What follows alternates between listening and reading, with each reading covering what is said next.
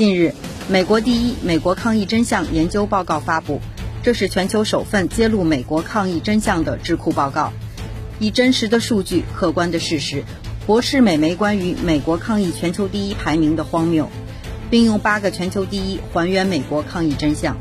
党争是否是美国疫情失控的根本原因？美国未来是否还将保持着八个第一？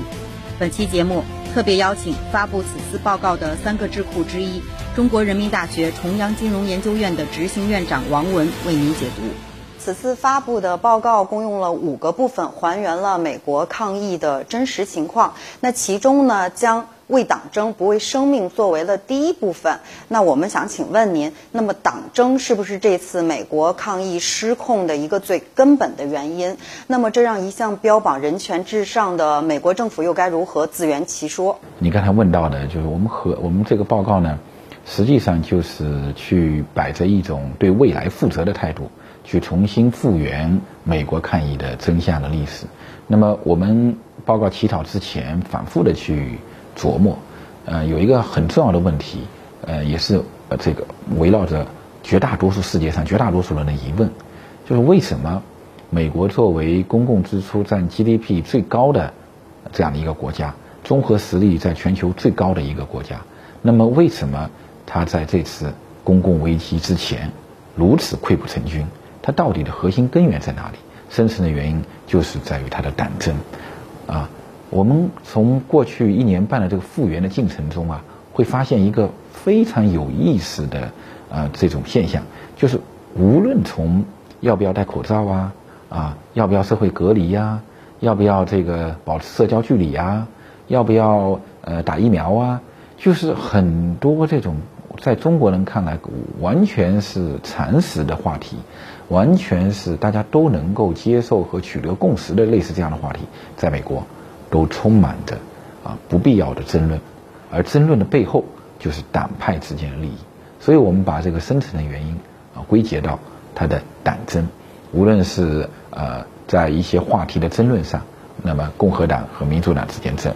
不停的进行争斗。啊，还有一些重大的决策议题上，啊，这个国会内部的议员之间的争斗，参议员和啊参议院和这个众议院之间的博弈，还是在一些重大的战略性的部署上面，国会和白宫之间的争斗，这所有的争斗的背后，都是体现了他们各自的党派利益、自己的政治利益。在这个争斗过程中啊，他们错一次又一次的错过了这个窗口期。啊，我们报告中呃援引了。一个美国的非常权威的医学家的说法，说当时啊，这个三月中旬的时候，美国才开始了设防啊，就开始提醒，开始了全国性的警报。但三月中旬那个时候，中国在中国基本上都已经控制住了疫情了。这位权威的医学家说，说只要提前两个星期布防，换句话说，在三月初二月底就布防的话，美国到五月底的时候，至少少死亡了。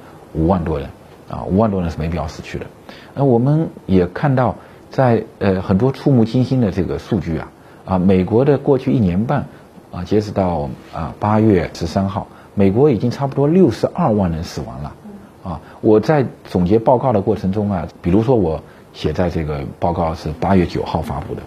那么我们的数据就更新到八月七号。我上一个版本的数据是八月五号，突然间我发现那个。六十一万的那个后面那个数据里面又增加了两千多人，我当时改这个数据的时候，我内心噌一下一颤，我说：“哎呦，四十八个小时过去了，美国又两千多人死死亡了，如此悲惨的数据背后啊，实际上是一个又一个的生命和一个又一个的家庭，真像人间炼狱啊！人类的悲剧啊，在美国正在发生，这个背后就是那些政客不顾生命，顾而仅仅是顾他们自己的政治利益啊。”在每一个场景、每一次争斗、每一个分歧、每一次死亡的背后，都是他们党派的分歧。所以，我们把党争作为报告第一部分的第一点来指出，就是看到整个美国抗疫真相，它的美国抗疫失败背后的啊这个党争、党派利益和制度的根源。实际上呢，在从他们的角度看呢，这就是他们所谓的人权、自由。啊这个背后恰恰就是所谓西方式的自由的这种局限性、狭隘性、精英性和资本性啊。呃，他们所谓的自由呢，是基于财富、基于啊每个人能力啊之上的自由，基于在达尔文主义这个逻辑基点上的自由啊。什么意思呢？就是他说，那我们要保护人权，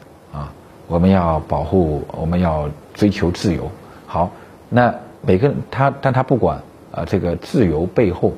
啊，每个人能力有弱小啊，我们的物质财富有高低，社会地位有差异，嗯，他不管这些，他就讲，只要谁能谁能有能力自由，谁就这样的自由就可以受到保护。那么这个背后会产生什么样的一个问题呢？就是虽然那么多人的死亡，他们认为说这个这些死亡也是他们的自由啊，他们没有能力保护自己啊，那些这个呃富豪们啊。那些中产阶级以上的啊有钱人们，他们完全有能力啊，呃，可以，比如说不工作，或者在社会啊，通过社会隔离，通过居家工作，照样可以获得收入，他们的自由也受到保护了呀。所以从这个角度看呢，我们确实从美国的呃抗议真相中看到自由的差异性，啊，美式所谓自由的阶级性和美式自由的个人性、自私性。啊，他所保护的自由，这是保护有钱人的自由。那所谓那些啊贫贫穷的人啊，那些啊在社会阶层相对低下的那些人，那在他们认为啊，就是损害了中产阶级的自由，损害了财富啊这个权贵们的自由，因为要动用他们的那些富人的资源去拯救那些穷人的生命，那就不自由了，在他们看来就。所以啊，这个背后啊啊。我们不能说，啊，他们的自由啊是错的啊。如果我们客观的学术去看待的话，只能说美式的自由是狭隘的自由，阶级性的自由，金钱至上的自由，啊。那我们中国呢？我们的自由呢是集体的自由，是公共利益之上的自由，啊，是基于每一个人生命平等的自由。所以我们会在中国的抗疫的进程中非常明显的看到。无论是你一百岁还是十个月，无论是你富人还是穷人，无论是你社会地位比较高的人，还是相对社会地位相对比较低的人，在整个抗疫进程中的医疗资源的分配、政策的执行，还是对戴口罩、居家隔离的这种措施的遵守，一律平等。所以，这才是真正的社会主义的平等。这才是一个平等的社会，而基于平等之上的自由，才是真正的自由。那由您谈到的这两个国家处在对待防疫问题的这个不同的处理方式上面呢，我们。也关注到了一个问题，有学者呢认为，不同的民族和不同的国家在处理疫情的这个态度和做法上的不同呢，也是基于这个国家它背后深层的文明的基因。那追溯美国抗疫的历史，我们想知道这是否也与它背后深层的文明基因有着密切的关系？对这个问题呢，非常非常重要啊！我觉得，呃，过去啊，尤其是十九世纪开始，啊，做东方文明呢。陷入到一种文明悲观主义的这种情绪中，甚至很多人呢都把东方文明视为落后的文明啊。最典型的例子啊，就是印度和土耳其啊。印度和土耳其理论上讲都是东方的文明的这个大盘子里面的成员，但土耳其就全面的依附于导向了这个西方文明。所以我去过土耳其五次，土耳其过去有突厥语基这个为基础的。后来，在一九二三年卡穆尔革命以后啊，啊，土耳其进入到了共和制，进入到现代，啊，全面的，啊，把突厥文改为拉丁文，改为 A B C D，啊，丧失了自己的文明的基因，挤破了脑袋要往这个西方的文明圈内去扎，啊，要加入欧盟啊等等，但现在仍然是摇摆在啊这个西方文明圈的之外，人家不接受你，觉得你是一个这个穆斯林的国家，或者说你是一个啊意志文明的国家啊。这是一种挺大的这个呃文明的悲剧的，印度文明同样是如此。坦率讲，印度文明是大的东方文明下的一部分，但整个印度文明在现代的转型进程中，同样也在依附在西方文明之下，也是当时文明不自信的现代化进程中文明不自信的造结果。所以我说，经常说四个自信之后啊，我们还要有文明自信啊。这个这个文明带啊，出现了这个自信浪潮又，突然发现在这次抗疫的进程中，达到了一个文明自信的顶峰。啊，有一个韩国学者就曾经说过类似这样的话，说这次抗疫啊，基本可以判断是一次文明基因的胜利。什么意思呢？就我们突然发现，用筷子的文明啊，在这次抗疫进程中，相对的啊。表现的比较好啊，为什么呢？就是文明背后的它的基因啊，就是比如啊，整个东亚文明的圈子里面会出现非常重要的几个基因点：第一，集体主义至上啊；第二，啊，家庭至上；第三，热爱生命啊；第四，互帮互助啊。这过程跟西方不一样啊，西方是个人主义至上啊，在关键的问题中，他以个人为中心啊啊，所以在从这个角度上，我们会看到。现在一年半了，在整个欧美国家，还有很多人来争论说戴不戴口罩是我的个人自由，啊，这是一个非常愚蠢的问题啊！戴不戴口罩，在危机来的时候，在这次疫情中，怎么是你这个人自由呢？那你个人自由，你你你万一感染了，你感染了其他人呢？其他人呢？在我们看来，如此简单的一个常识背后，实际上是体现了他们的文明逻辑啊！在中国人看来完全没问题。还有比很重要一点。你看，无论是美国也好，法国也好，还有其他国家也好，一有几天的社会啊，这个隔离啊，居家的这个隔离啊和社交距离了，他们就反对了，啊，就说你看这是我的权利啊，仍然在基对啊，呃对，仍然在那个基点是个人主义的，都是以个人优先的。而中国呢，中国啊，包括东亚的很多国家啊，我们都是滥渡了个人的权利。把部分的个人权利让渡给了政府，我们有权威的政府、权威的医疗机构、权威的医医学家、权威的基层的抗疫人员，每一个老百姓呢，都把自己的权利啊，部分的让渡给了这些权威的机构、权威的人员，相信他们，进而实现了上下一体的抗疫的体系、抗疫的布局。所以这个背后看似是制度啊，深层原因是制度，但是。基座是文明的基因。当呃真正的公共危机、人类大危机到来的时候，我认为啊，能够拯救人类大危机的啊，就是东方的文明基因啊。所以我们会看到，呃，这个大概八十年代的时候啊，日本的一位呃非常知名的学者、思想家池田大作和欧洲的一位非常重要的历史学家汤因比，他们曾经有一个文明的对话。他们俩的对话过程中得出结论是什么呢？就是最后人类的文明啊，还得靠东方文明的复兴来拯救。但现代化进入到危机的时候，所以实际上全世界已经越来越多的看到了东方文明的优势啊。所以我觉得呢，现在看以后啊，逐渐逐渐会出现了更强烈的、更加浓厚的和更加明显的东方文明的复兴。我们还是公共利益之上，个人利益可以让渡一部分给公共利益。对，是这样的。嗯，可以看出，报告以无可辩驳的事实公布了美国在八个方面创下的全球第一。您认为未来美国是否会继续保持这八个第一，或者包揽更多的第一？当然了，我们呃凭他的八个第一啊，其实不是要呃贬低他，而是去还原一个真实的抗疫真相。那么对于美国来讲呢，发自内心的啊，我们实际上是希望呢，美国能够迷途知返的啊，我们不希望它继续第一下去，我们甚至不希望有类似这样的排名啊，我们希望疫情能够早点的结束啊。作为一个智库学者，我们充满了对这个世界的爱啊，充满了对啊每一个国家的人文关怀和社会关怀啊，因为如果继续第一，无论你第一还是第二还是第三，这样的排名就意味着。背后有无数活生生的家庭和生命的逝去，所以我们希望类似这样的第一的排名是最后的啊，是仅仅是对历史真相的一种客观的陈述，而不是对未来发展前景的预测。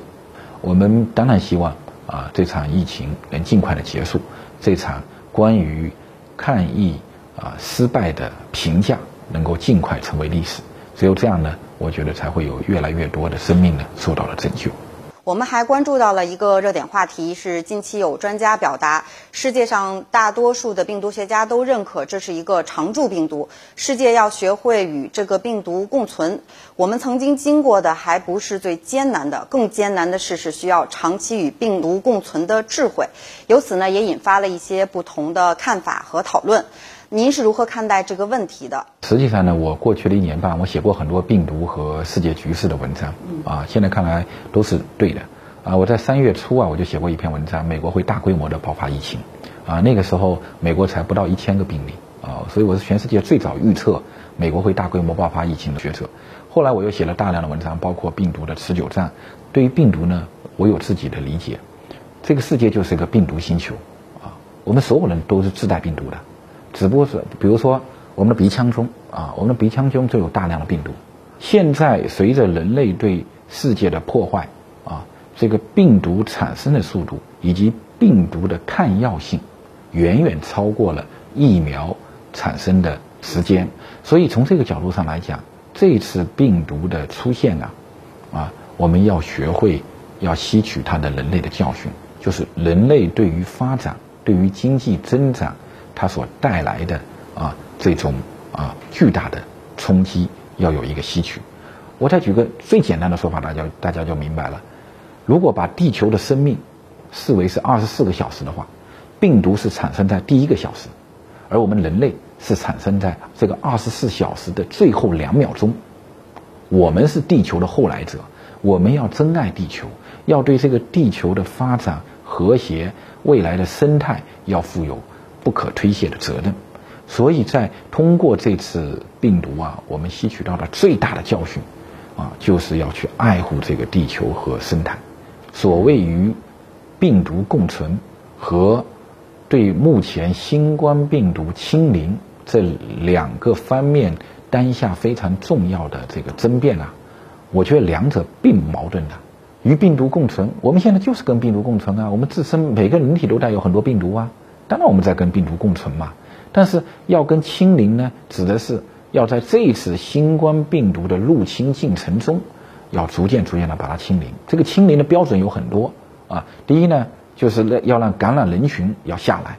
第二呢，就是即使你有感染，我们能够有很好的医疗设备或者疫苗或者后期的防治，能够把它压制住，减少啊最小化的达到它的致死率。这就是我们的所谓的清零的政策。那么更重要的清零政策呢，就是在病毒的这个仍然有可能会反扑的这样的进程中，要不耽误啊，不阻隔正常的人际交往和全球交往的进程。那这个与某些西方国家提出的群体免疫有哪些本质上的不同？我觉得中国的所谓的清零的这个策略啊，和群体免疫的最大一个不同。是西方的群体免疫是基于消极的防御基础之上的，啊，它的最大的一个逻辑就是人死的越来越多啊，最后就不要不必再死了啊，那它置生命于何故啊？而中国的目前的清零策略呢，是基于以生命为中心、以人民为中心的基本的生命关怀基础之上的。我们是最近最大的财政资源啊，这个政府资源。以及方方面面的社会资源，去保证啊，尽量减少啊任何一个不必要的生命的逝去。我觉得这是体现了社会主义的关爱，体现了党中央的对我们整个治国理政进程中的这种先进性和文明性啊，这是我们发自内心的去肯定这一点的。还是那句话，真相可能会迟到，但不会缺席。希望全世界能够尽快的得到一个真实的答案。对，谢谢，谢谢中国网的各位朋友们。嗯。